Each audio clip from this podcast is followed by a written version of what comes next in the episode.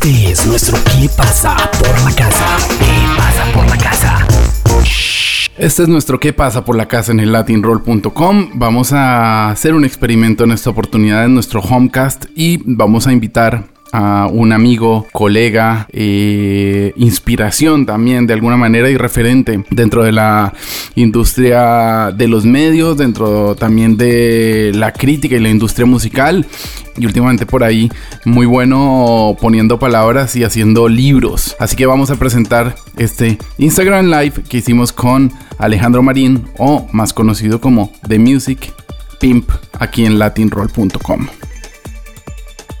latinroll.com. ¿Cómo estás, Alejito? Le estaba contando a la gente antes de que llegara. Bueno, yo estaba escuchando Everyone Says Hi de David Bowie, que, que me encanta, de Hidden. Que de hecho me dice Diego Tuñón que es uno de los discos menores de David Bowie. Yo creo que David Bowie no tiene discos menores. Pero bueno. Eh, yo creo que Bowie tiene muchos discos menores. Sí. Muchos. Lo que pasa es que. Lo que pasa es que para quienes conocen mucho a David Bowie, pues seguramente habrá una jerarquía y como un grupo de menor a mayor o de mejor a peor o viceversa.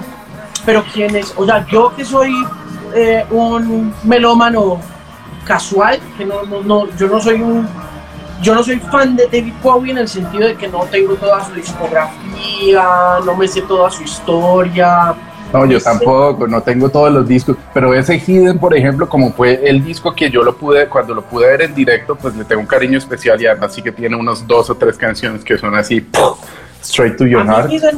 Hidden, es muy cercano a mi corazón por varias razones. La primera es que por, es que, porque por esa época en que nos conocimos, yo creo que llevábamos un año más o menos de conocernos, un par de años. Justo le iba a justo quería contarle esta historia a la gente que se está conectando ahora a, a, este Homecast. También quiero decir que este es el primer experimento del Homecast. Primero, que no es con un músico, aunque es una persona que sabe mucho de música, que eres tú. Y segundo, es el primero que hago en Instagram Live, porque los otros pues los hemos hecho por Zoom y han habido como nueve invitados y, creo que está quedando muy bonito esto de, de contarnos historias con, con los amigos eh, pero me parece interesante que, llega, que, llega, em, que hayamos empezado con este disco de Hidden y contarle a la gente cuando nos conocimos. Es muy loco. Yo te conocí, ¿tú te acuerdas cuando nos conocimos? Sí, claro. Nosotros antier en un Instagram Live con Héctor Contreras de Oxígeno estábamos haciendo memoria de un concierto que hizo Charlie García en el Estadio El Campín a comienzos de la década de los 2000 y En el, que el telonero era un tipo que había sido muy famoso en los 80, llamado Colin Hay, con una banda llamada Men at Work. Pero ese, es verdad, y era, pero era Men at Work o era solo Colin Hay. Nos la metieron doblada con ese telonero, ¿no? Nos la metieron dobladísima con ese pajazo. sí, claro, no, obvio, nos dijeron Colin Hay de Men at Work Claro, todo el mundo pensó, pero uy, listo. pero sabes que yo tampoco siento que hubiera sido como tanta estafa porque yo creo que Colin Hay era menor. Sí, pero es como decir que J.K. es Jamiroquai. No, no es lo mismo. No, no. Bueno, vale, perdón. No es lo mismo porque, porque, porque si tú vas y miras la música de Men at Work, te das cuenta que Colin Hay tiene todos los créditos y es el compositor de todas las canciones y Jamiroquai sí es como ahí está Stuart Sender tocando el bajo, ahí hay un combo de prodigios y de talentosos. Pero volviendo al cuento, lo que pasó ese día fue que Héctor Contreras estaba trabajando con Armando Vargas y con Darwin Ramírez de Sony Music, que habían, habían recién abierto un chuzo era como un restaurante bar por allá en la 116 con 19 que se llamaba Full 80s. Ajá. Y ellos tenían unas boletas para ver a Colin y Carlos, no sé canción. Y ellos tenían unos, y ellos tenían unos. Tú tienes uno y yo acá tengo otro, otro pequeño. Oye, hay que estoy hablando con Alejo que, que hace mucho no hablo con él, ¿vale? Después te lo enseño. Ah, por cierto, David Bowie, eh, le encanta a este, a este, a este de acá atrás le encanta David Bowie, ya se sabe Starman, más o menos. Sí. Ahí se la estoy medianamente tocando. Bueno, ¿cómo fue eso de, de Colin, de Full 80s entonces? Ah, entonces, bueno, entonces ponerle cuidado. Entonces, eh, Héctor, Héctor estaba por esa época ya volviéndose muy popular en radio porque tenía un programa que se llamaba Insomnia en Oxígeno y ese programa empezó a coger mucha fuerza. Uy, sí que hacían la, la tabla Ouija y todo, ¿no? Y el man, que, que ese fue el comienzo del cartel de la Mega, ¿no? O sea, Héctor, Héctor fue el hombre que, eh, que lideró como esa franja de radio hablada dentro de, dentro, de los pro- dentro de las emisoras musicales y ya después él se fue para la Mega y abrió el cartel del que pues obviamente mucha gente ama, mucha gente odia, pero no viene al caso. Lo cierto es que como parte de ese ejercicio de marketing que había que hacer para empujar un poquito más el Insomnia, eh, Héctor se asoció con Darwin y con Armando que le dieron como 30 boletas para regalar para el concierto de Charlie García, pues porque Darwin y Armando trabajaban en Sony, tenían acceso a Charlie, Charlie, estaba, Charlie siempre estuvo con Sony, entonces, eh, y, tenían, y tenían también eh, el arreglo con Colin Hay para que Colin Hay hiciera una, ¿qué fue? Un meet and greet allá en Full 80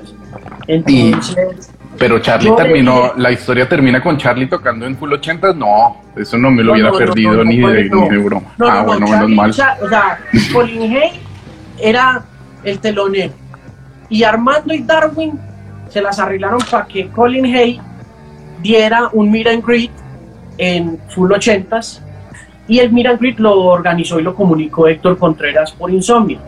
Entonces cuando llegó la hora de hacer el meet and greet, eh, Contreras me dijo, tengo que ir a recoger a este man, pues no tengo ni idea de inglés. Yo le dije, yo lo, yo lo acompaño, yo voy con usted y yo le sirvo de traductor.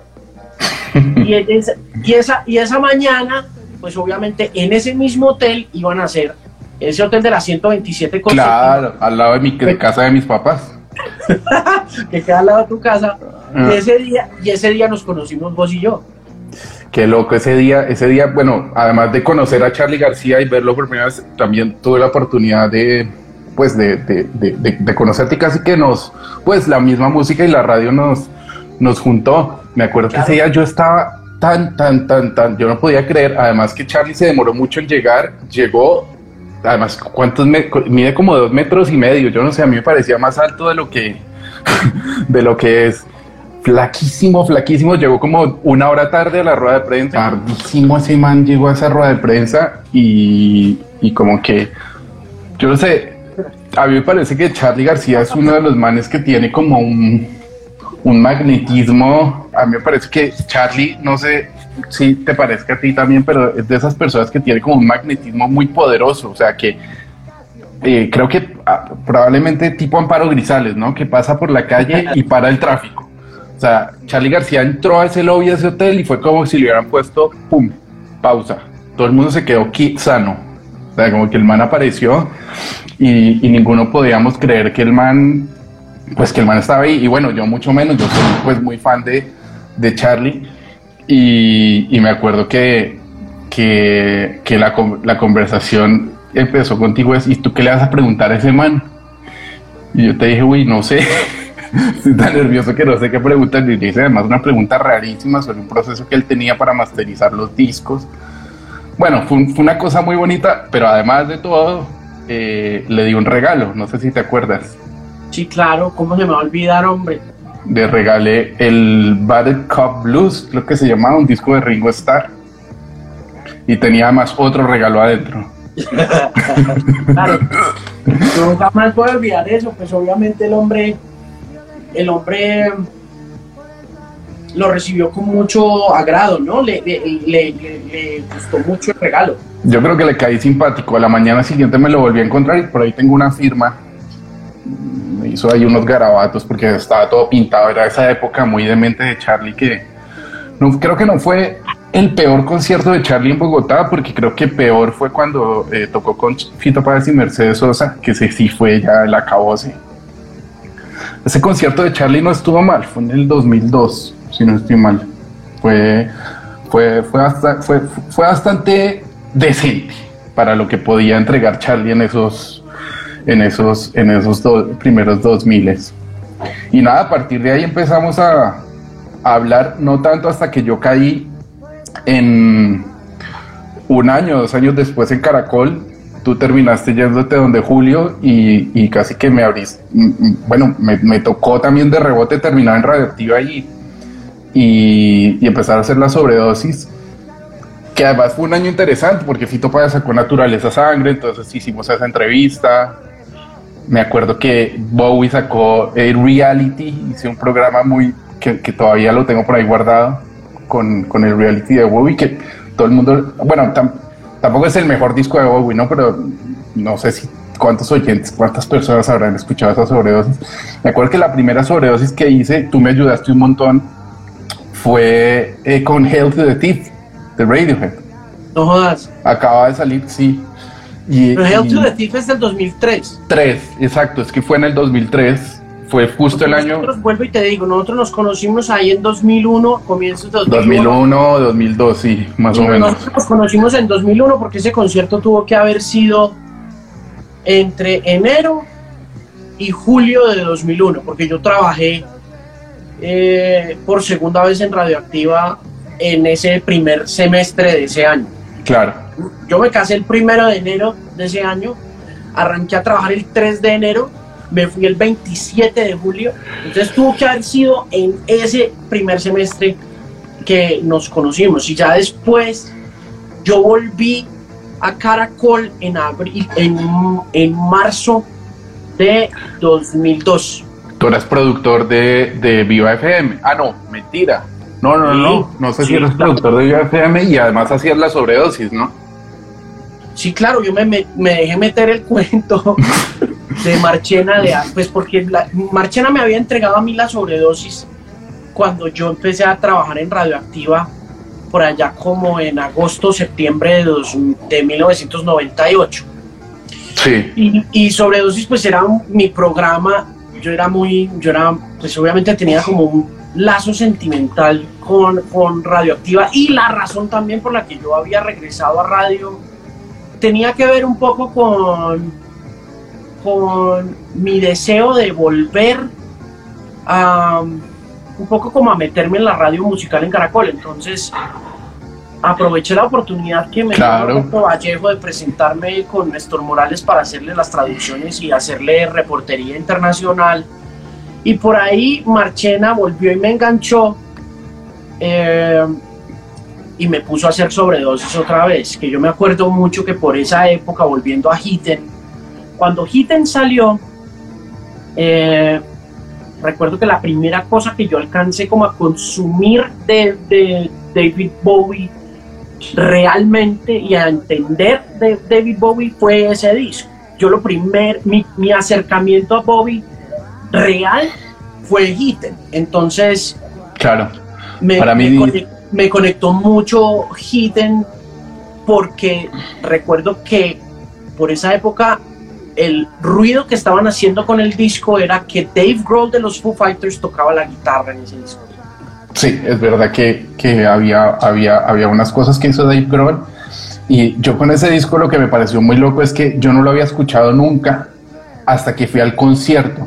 Y me acuerdo que fui con Sebastián Rojas, esto es pre-Latin Roll, nos fuimos Sebas y yo, que Sebas vivía en Bruselas y, y- y dijimos, vamos a algún festival este verano y yo cuando vi el cartel y decía David Bowie, hablamos también de Yamiro, para ese momento también estaba Yamiro, pero había otras bandas, Primal Scream, Muse, no sé qué, pero tocaba Bowie, yo, weón, nos vamos ya a ese festival, como sea, que te iba a decir, Sebas me decía, no, pero ese David Bowie, ¿qué? No sé qué, yo, no, pues weón, el de Let's Dance, el de, el de, el de Ground Control to Major Tom, no, no, no, yo no, le dije, mire, vamos a comprar esas boletas y nos vamos para allá.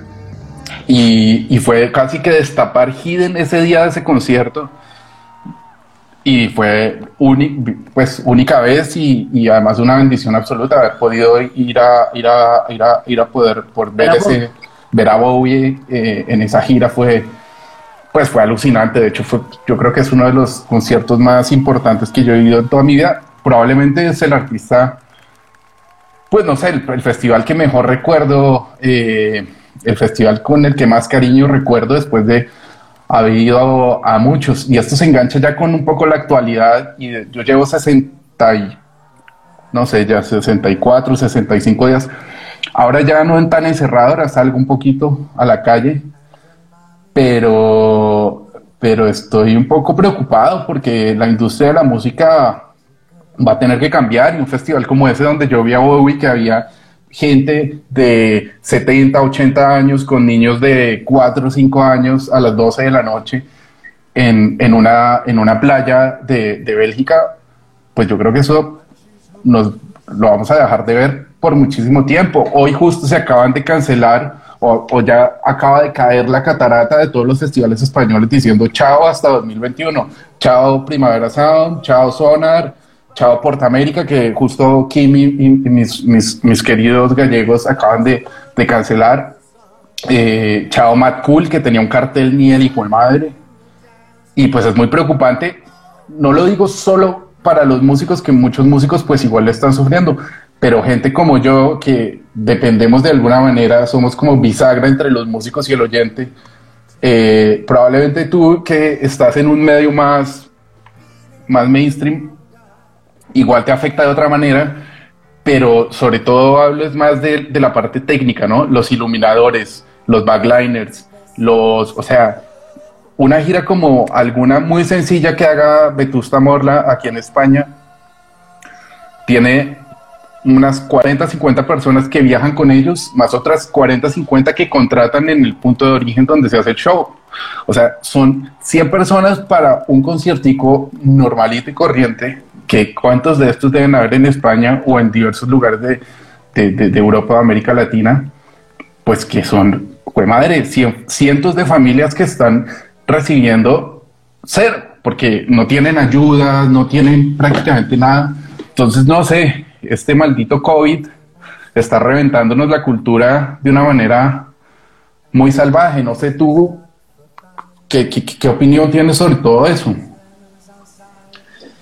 Yo creo que um, la dificultad de enfrentarse a cambios mmm, nunca es algo que queramos abordar voluntariamente. Entonces, y la industria de la música y el negocio de la música es muy reacio a transformarse y a,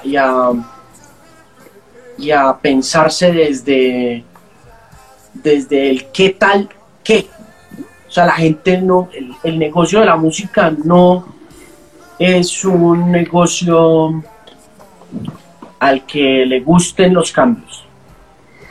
Y yo creo que los negocios en general no son muy fans de los cambios, entonces, eh, también porque la naturaleza de los negocios, como yo creo cualquier otro ejercicio natural del ser humano, trabajar, hacer deporte, eh, tener una familia, responde a unas rutinas y a unos comportamientos habituales. Y esas rutinas y comportamientos habituales aseguran una, un resultado.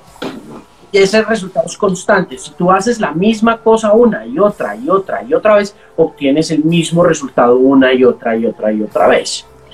Entonces, lo que pasó con el negocio de la música a comienzos de los 2000, con la transformación digital y con la caída del negocio de los discos, que era sí. la, la naturaleza tradicional. O sea, cuando el negocio de los discos se viene abajo, y se vienen abajo los eh, presupuestos y los dineros y, y, los recaudos y las ganancias de la industria de la música.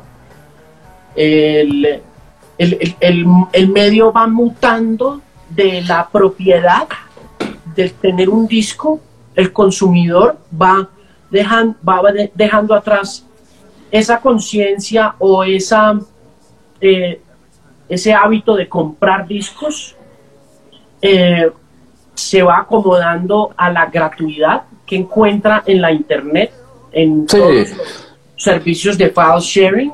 Se convierte en un, en un servicio como abrir la llave del gas, ¿no? Sea, tú abres el gas para cocinar, pues abres Spotify y ahí está la música. Claro, pero No- todavía no, tienes un sentido de, de no, sin Claro. hablar de Spotify, pero no- ya no, No, tienes un sentido de propiedad. Lo, digo, lo digo es porque Spotify llegó mucho tiempo después de que Sí. esto sucediera. Es decir, Spotify aparece en este cuento unos 13 o 14 años después, pero lo primero que sucede en el consumo y en la cultura de la música es que se viene abajo el negocio de los discos porque el consumidor la encuentra gratis Claro. en internet. Ya, Sí. eso es lo primero que pasa. Esa época, ¿tú por dónde bajabas? Yo bajaba mucho por Audio Galaxy, había uno que se llamaba Audio Galaxy. nada. No, Yo, nu- yo nunca bajé nada. no Yo usaste Casa. Ese Casa me- le, siempre pega- fui- le metía a uno una cantidad de virus, pero mejor dicho, es que terminaba envenenado ese, ese computador.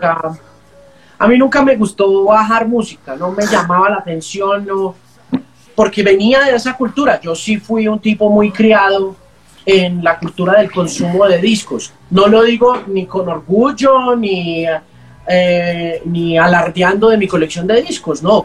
Lo digo porque eso fue lo que me enseñó el mercado. El mercado me enseñó a comprar discos.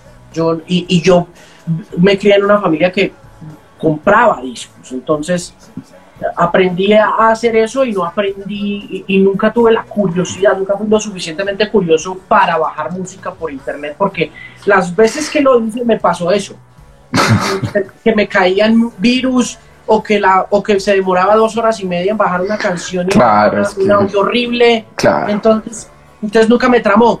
Pero volviendo como al tema de qué opino sobre la, la situación en la que estamos ahora, lo que ah, y, el- y la razón por la cual me voy hacia atrás ah, para hablar de este tema es porque a finales de los 90 y comienzos de los 2000, el modelo de consumo y de ventas y de producción de la música primordialmente no eran los conciertos, eran los discos. Claro, Y cuando aparecen los discos es que los artistas se ven obligados a encontrar en los conciertos esa fuente de ingresos que dejan de recibir desde ese lado discográfico.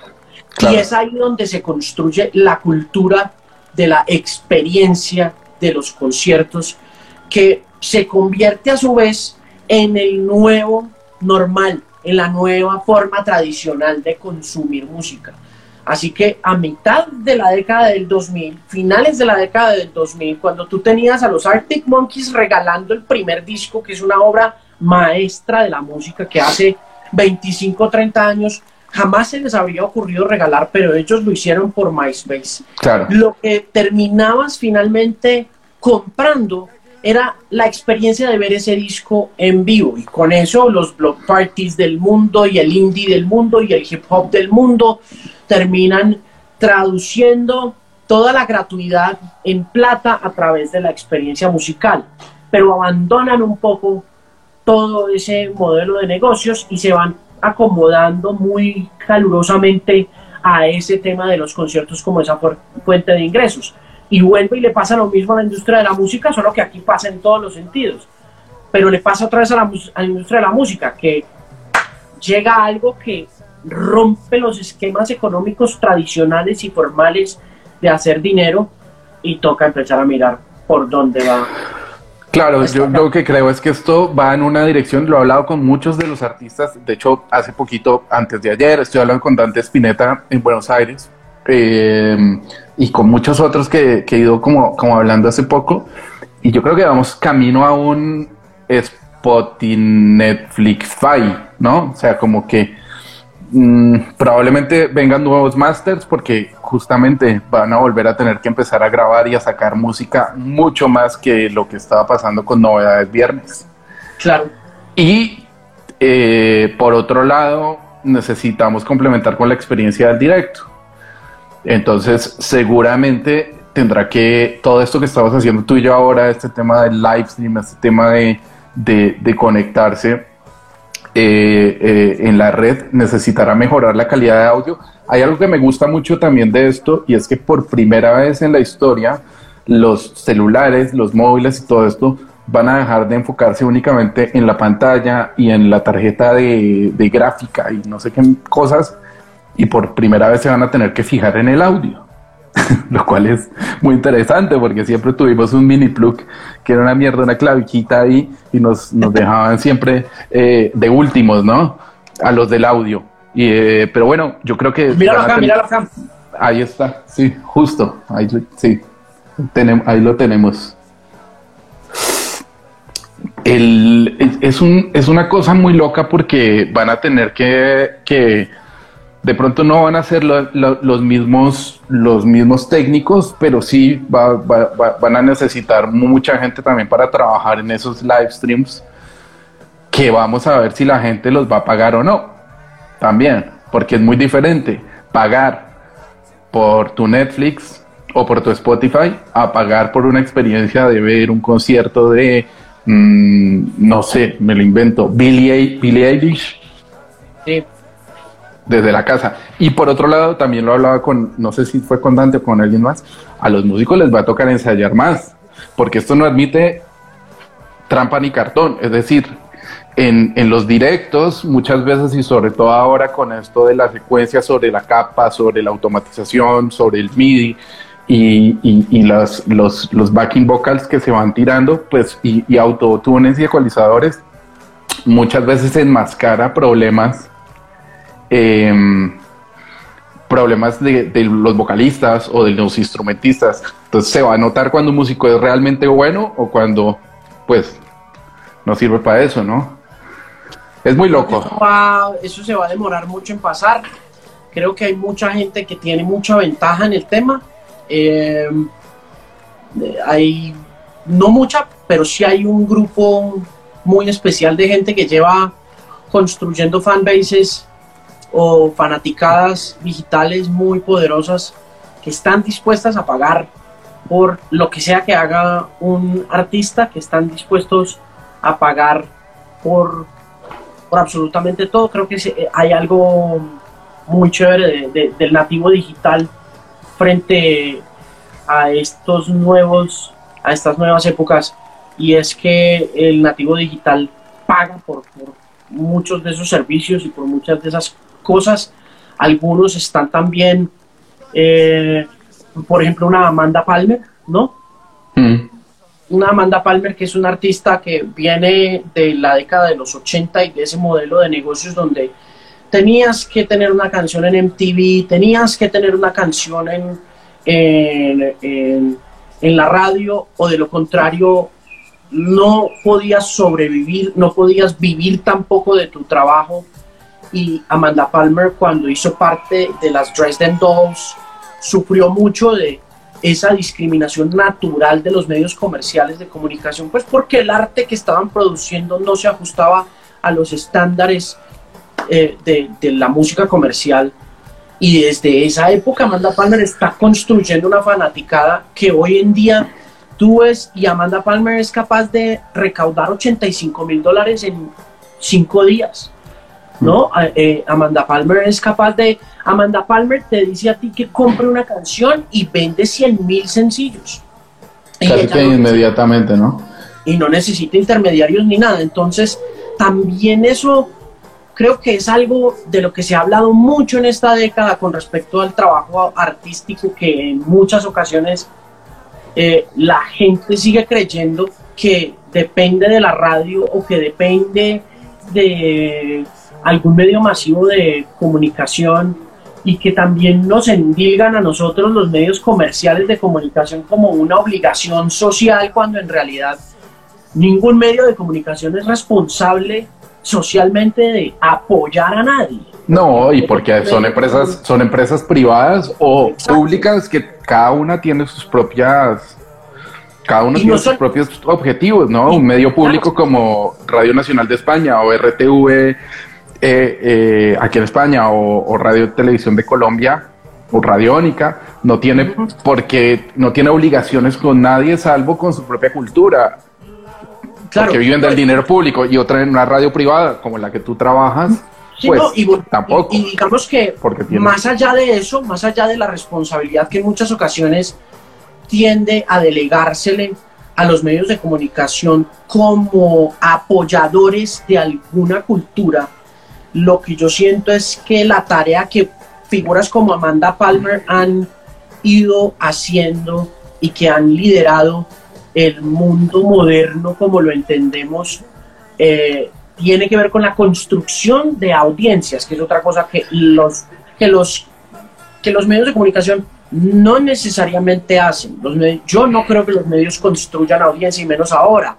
Eh, tienen audiencias. Claro. Tienen audiencias, pero que las construyan, que las eduquen, que las, eh, que las conduzcan hacia un... No, a veces las audiencias son eh, muy autónomas, trabajan en un sentido colectivo de maneras muy extrañas, pero ellas mismas deciden qué consumir y en ese orden de ideas yo creo que hay artistas como la misma Billie Eilish, por ejemplo, que han construido sus fanbases en esa natividad digital y tienen entonces mucho camino ya recorrido a la hora de poder hacer dinero. Y si bien eh, se van a ver también muy golpeados por la ausencia de ese recaudo enorme que son los conciertos por lo mismo que, que vos decías hace un rato con respecto al trabajo que rodea a un concierto, las 50, las 60 personas que están eh, participando de la experiencia de montar un concierto como empleados o como contratistas. En todo caso, muchos de esos artistas, por ahí lo estaban mencionando en los comments, como, como el mismo Travis Scott, que, se meten que se meten a un Fortnite y empiezan a producir conciertos en vivo, muchos de ellos van a ver beneficiados. Ay, mira, te está saludando Alejo. Dile hola, Alejo, y 60 personas, ok, 46 eh, personas que están ahí. Espera, que tengo que seguir hablando. No, que, contigo hablo todos los días a toda hora y jugamos a plastilina. Oye, ¿cómo te va con el, con el teletrabajo y con el con el telecolegio. Bueno, Silvana ya está más grande, ¿no? Mira. No, yo no tengo problema. A mí me gusta mucho la idea de, trabajar desde casa y, estoy agradecido de poder hacerlo también porque, porque mi, mi, y mi oficio lo permiten, pero pues eh, no, no, no me gusta hablar muy duro del tema porque sé que hay gente allá afuera que la está pasando mal y, que no, y, no, y que no tiene cómo hacerlo, entonces tampoco quiero ufanarme de, de, de la de la capacidad que tengo de hacerlo y tampoco me gusta denigrar de las condiciones del aislamiento porque repito siento que hay mucha gente allá afuera que no se puede aislar eh, que no por lo que sea por, por razones de, de, estrato social o por simplemente ser trabajadores esenciales y, y, y hablar como como decir que la he pasado mal durante la cuarentena es un poco faltarle al respeto a todos esos trabajadores esenciales. Entonces, de acuerdo.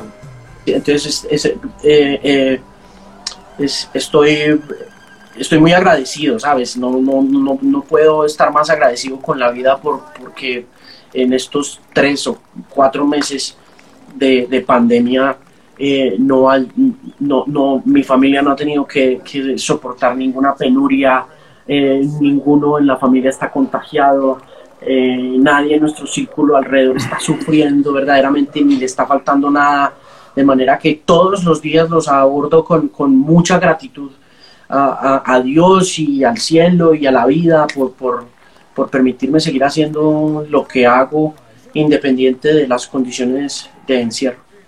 Sí, yo, bueno, yo veo un poco lo mismo que tú, o sea, acá en Madrid la cosa está compleja porque, toda, porque han habido muchísimos muertos, muchísimos contagios, entonces evidentemente el pánico como que reina de una manera más salvaje, pero evidentemente no tenemos eh, una diferencia o un desbarajuste tan brutal como el que puede haber en una ciudad como Bogotá, ¿no? ¿Cómo sientes Bogotá? ¿Cómo, cómo, es verdad que medirle el pulso a la ciudad sin salir de la casa también debe ser muy raro, ¿no? Pero, ¿cómo ves mis montañas queridas? yo, yo creo que, que tu Bogotá es una ciudad muy fuerte. Creo que la capital es, es, la ciudad más bella que tiene este país. Yo no, no, no, no puedo decir que no se le envíe. Uno, yo, yo, vivo a unas cuadras de, de, la, de la carrera 30 Eh, y la carrera 30 es el pulso de esta ciudad. Entonces, cuando tú te levantas a las 5 de la mañana y sales a- al balcón y oyes el rugido de la 30 despertar, oyes el rugido de Bogotá. Porque, Claro. porque la 30 conecta Todo. Voz, Suacha, Tunal con, con Cedritos, ¿no?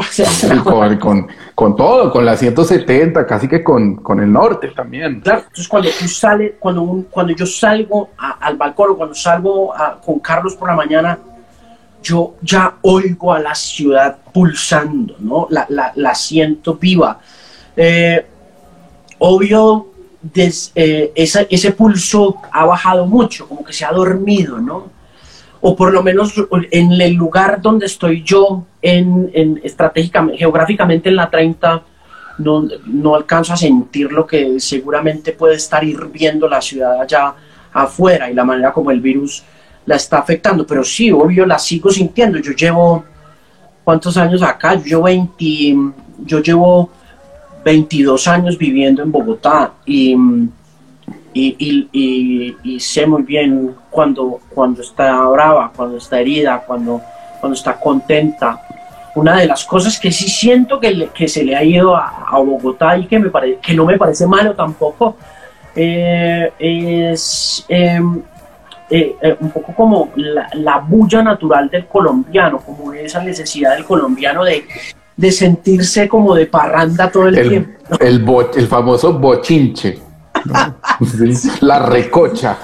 Sí, yo creo, yo creo que eh, eso me parece muy chévere, que obligatoriamente el colombiano tuvo que hacer un- un- una pausa y tuvo como que silenciarse, porque el, Bogotá, el, el bogotano y el colombiano en general somos muy habladores, somos muy bullosos, eh, somos muy abrazadores, somos muy cogedores y creo que esto nos va a enseñar un poquito a medir distancias y a entender también a quién hay que abrazar de verdad, a quién hay que darle un besito de verdad, Claro. con quién se, con quién se tiene, pues no todo el mundo, pero pues es mi percepción un poco de lo que creo que Bogotá está aprendiendo ahora y espero, espero que salga muy fortalecida. Siento que, que- siento que puede hacerlo.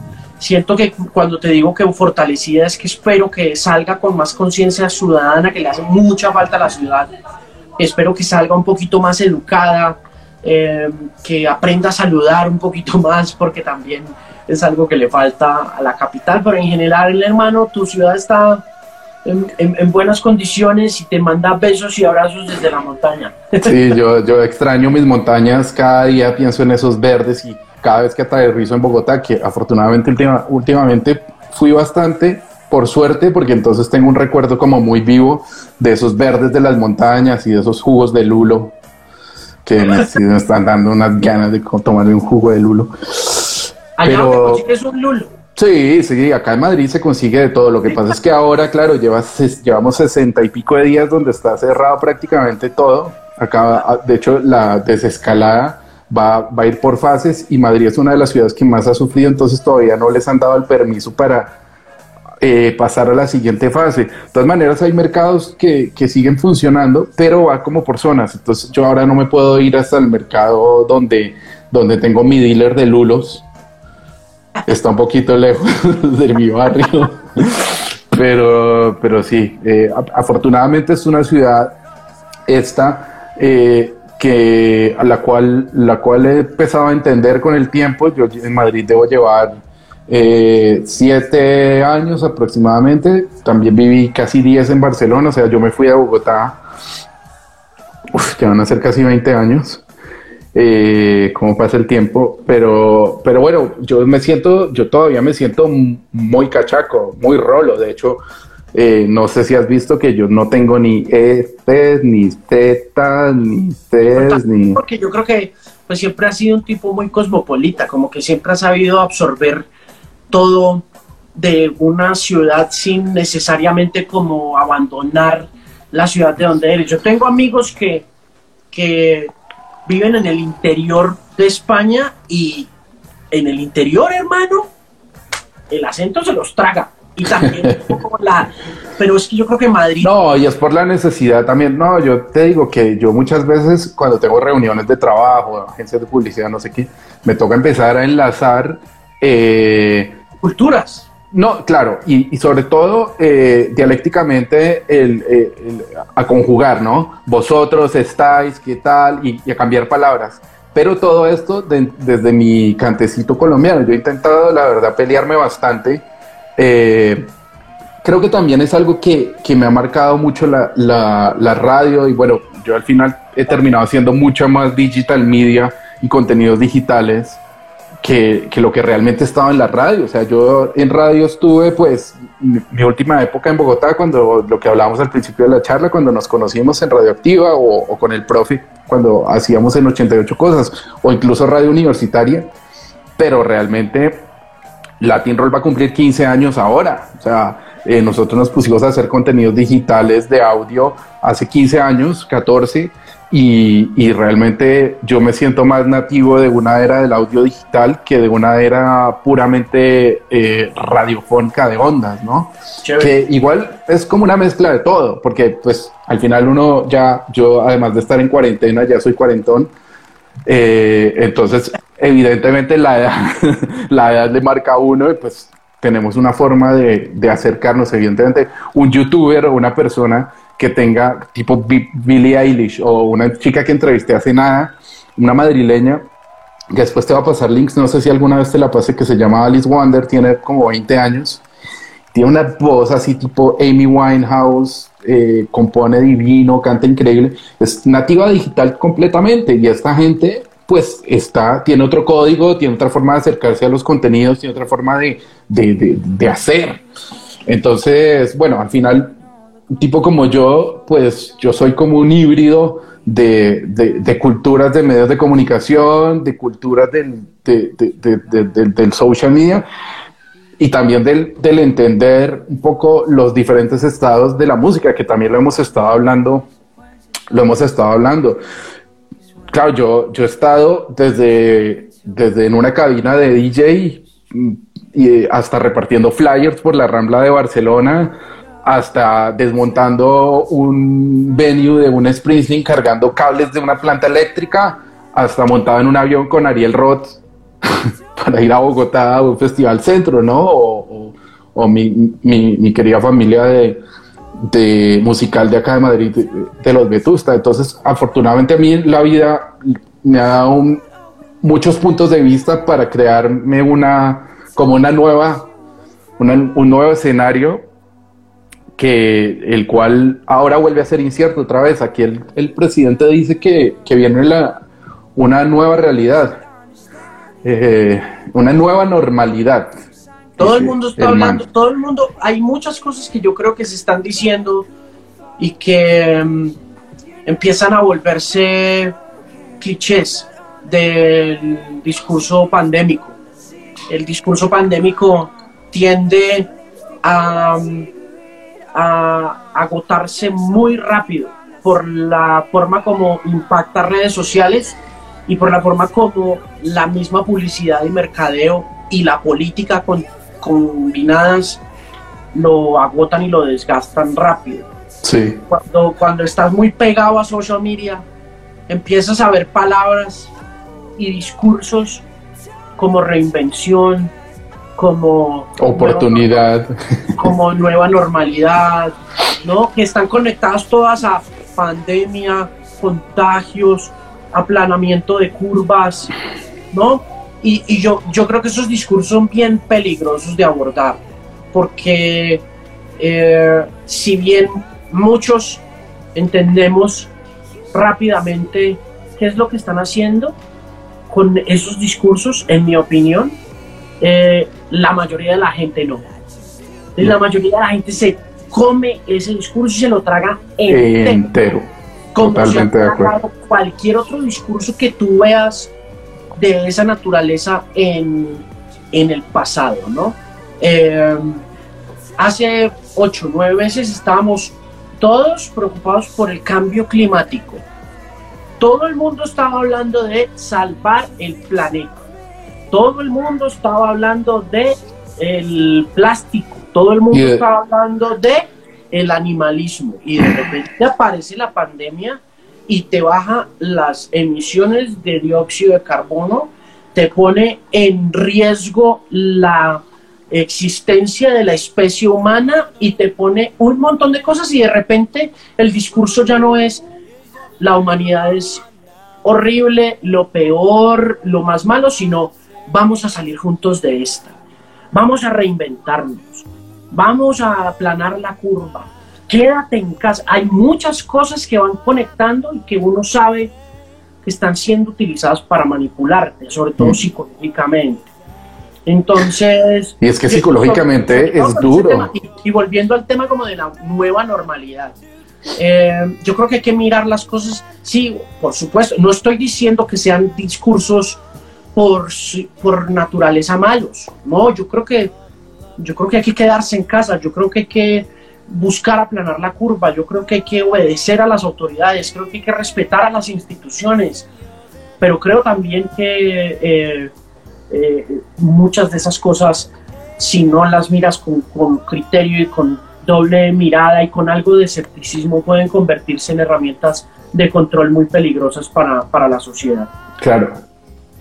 Volvamos a hablar de música mejor. Eh, ¿Escuchaste algo, algo que, algo que sacaron hoy los OE? O todavía no la whisky. No, vi, vi me, me llegó un mail por ahí de alguien en Nueva York que está haciéndoles la promoción y, y lo vi, pero eh, no sé, ¿es nuevo? Chévere, sí. Tiene cinco minutos de música y además como que conecta varias etapas de Zoe. Estamos hablando además de, claro, es el séptimo disco de Zoe, una banda que casi que celebra ya 25 años de trabajo juntos. La verdad es que tiene buena pinta. Justo antes de terminar, de, empezar a hablar contigo, estaba como colgando un- unos audios y unas cosas ahí, ahí en Latin Roll. Y, la verdad es que, que tiene, que tiene buena pinta. ¿Qué, qué, música has descubierto en estos días? Que se supone que uno tiene más tiempo para hacer cosas, ¿no? Pero yo música nueva, nueva, nuevecita, tampoco es que haya descubierto tanto. Lo que me he puesto es más a- así como empecé empezamos con Hidden, me, pus- me he puesto como a escuchar discos que hace muchísimo tiempo no, no escuchaba. Eh, el otro día se murió Li- Little Richard, pues estaba escuchando eh, cosas de Little Richard o, o- o sobre todo el que más he escuchado últimamente, coincidiendo con que Steve Wonder cumplió 70, es ese Songs in the Key of Life. Qué maravilla, qué putería de disco, de verdad. Que, o sea, me- ahí como que lo, lo- lo- volviendo al tema de, de, de Dante Spinetta, me lo recomendó él y me lo puse y es que qué maravilla. De hecho, yo pensaba que Steve Wonder era mayor, solo cumplió 70. Sí, sí, sí. Stevie, Stevie tiene un tesoro de, de música impresionante. Ese personaje es un precursor del funk muy chévere. Cosas muy bonitas. Ese disco, el Songs in the Key of Life y el otro, el Inner Vision, son, son discos muy importantes de, de la década de los 70. Yo creo que deben estar en top 20. Brutal. Yo, yo, yo nuevo, lo último que oí nuevo y que me, me gustó mucho, yo no soy muy de música nueva, no, a mí ya debo decir que me, me interesa muy poco la música nueva hoy en día. No, Pero no estás muy obligado al, al tema de lanzamientos y a, a proponer cosas en tu parrilla de programación, por ejemplo. pero, pero en temas comerciales eso está muy organizado ya, el negocio de la música, como lo decíamos antes, Sí. Y sobre, todo, y sobre todo desde mi lado, ¿no? Como que las emisoras de pop, hermano, son emisoras que ponen la misma cosa todo el tiempo y que mm, no pueden poner otra cosa porque, porque se les viene abajo la sintonía. Fin, o sea, es que tú no te puedes poner a explorar cosas nuevas con, con emisoras que dependen sobre todo de audiencias masivas para vender publicidad porque, porque te dejan de oír. Entre más nueva es la música, menos gente te oye. Eso es Sí. una ley, esa es una ley absoluta de, de- de la música y así le gústele al que le guste, hermano. O sea, esa, esa vaina es así de sencillo. Tú pones cuatro canciones nuevas por hora y tienes cuatro oyentes menos. Esa- esas- Esto me recuerda mucho un- una justo un poco antes del año que nos conociéramos entrevisté a Tito López para mi tesis porque no había mucha bibliografía sobre el, el trabajo que, que yo estaba haciendo de grabar en ese momento y decía exactamente eso que estás diciendo ahora tú. Claro, la razón por la cual Tito decía eso es porque todo esto es culpa de Tito. Él fue el mismo culpable, ¿no? Tito fue el que implementó ese, esa mu- mentalidad de que eh, de los estadounidenses sobre todo, porque la radio que nosotros hacemos es un modelo gringo, gringo, gringo, sobre todo la radio que hago yo. Eh, Sí. Entonces yo, digamos que no es tanto por, por eso, sino porque para poderme mantener como muy entusiasmado a- hacia la escucha de música busco otras cosas y eh, exploro cosas que me llamen la atención y en la mayoría de los casos las cosas que me llaman la atención no son de ahora, son pues, hay excepciones, pero y una de esas excepciones es un disquito de un guitarrista británico que se llama Tom Misch. A ver, lo voy a poner porque es que estoy haciendo una playlist de Ah. todos los invitados a, este, a, esta, a esta sección del Homecast.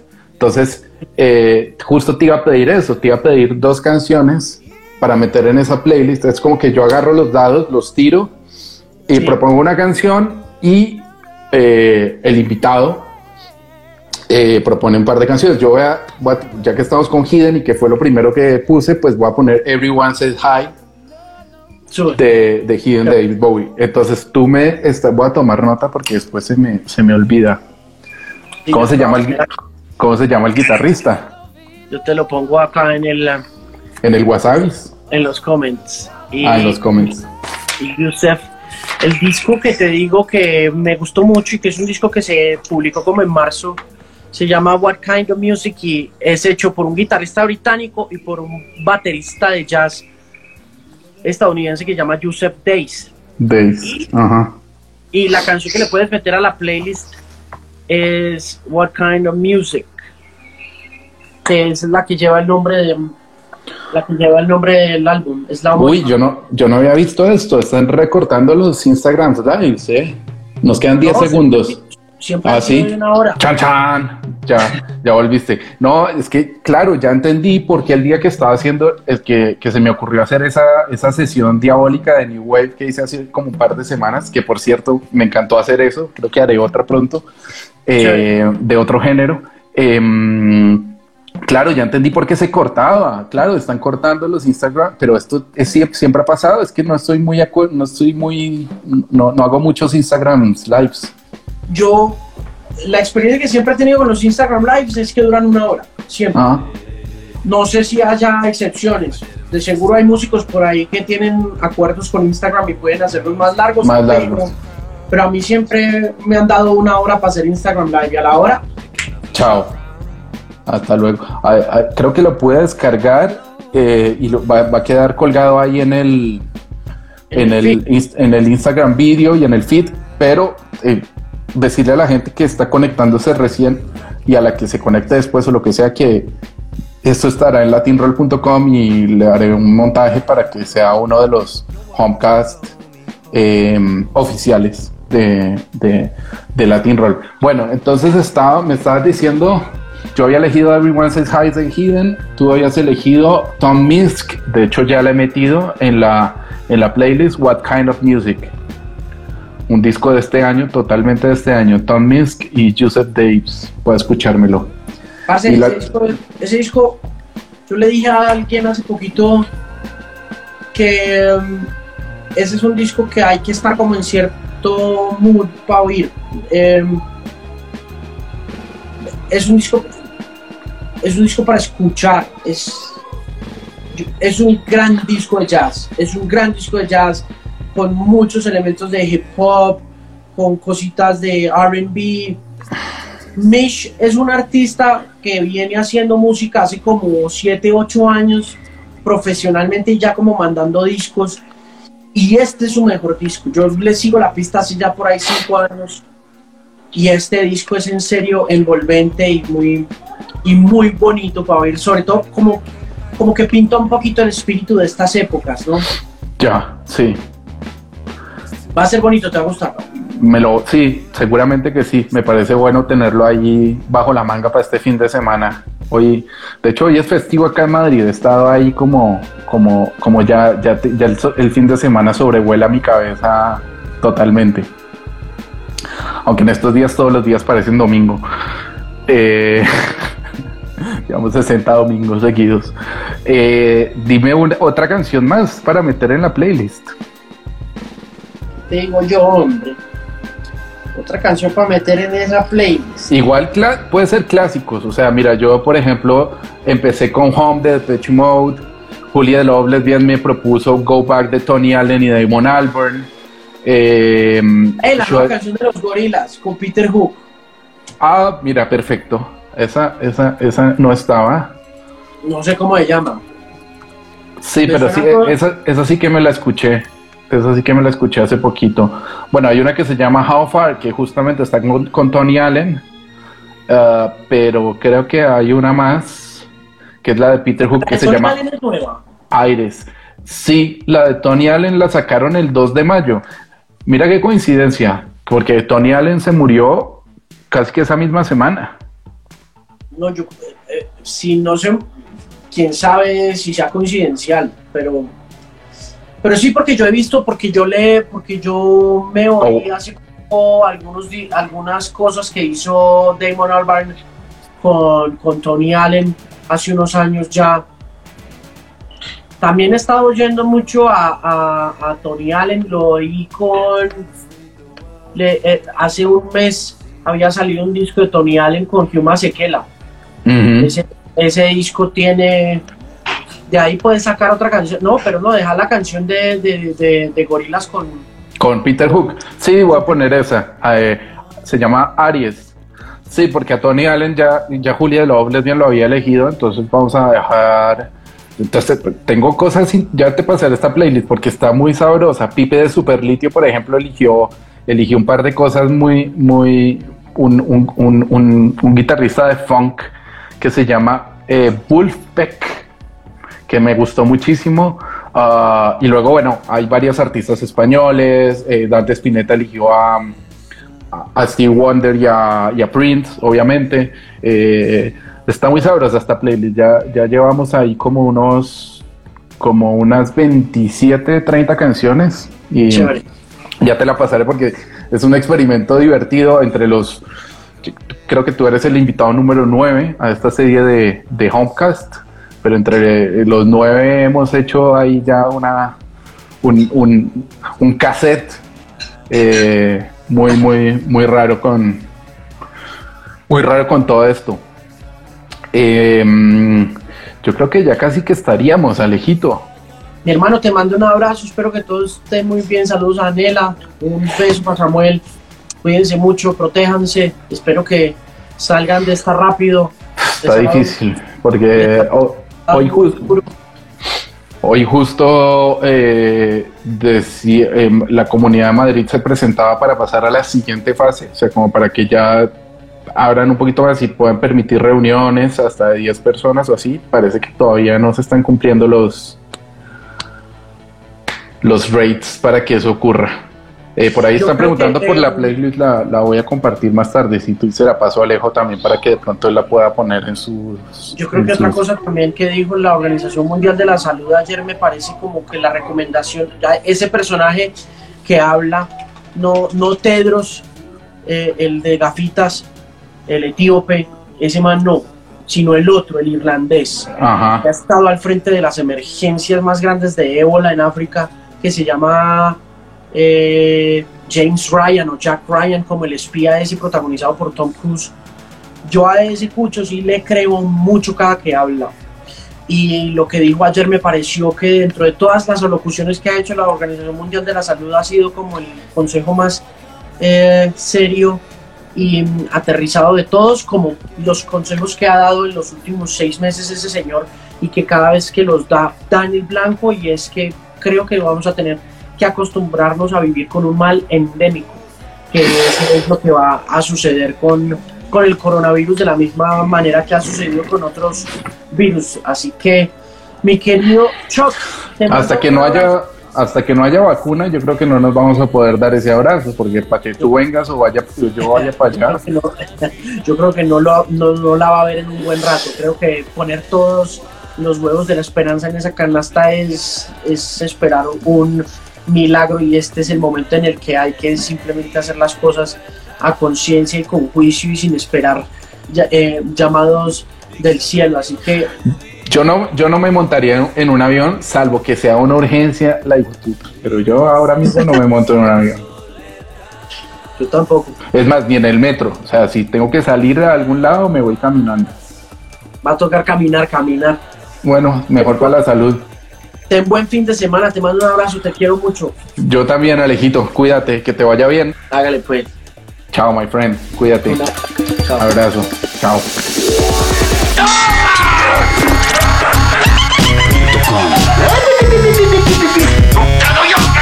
Yeah.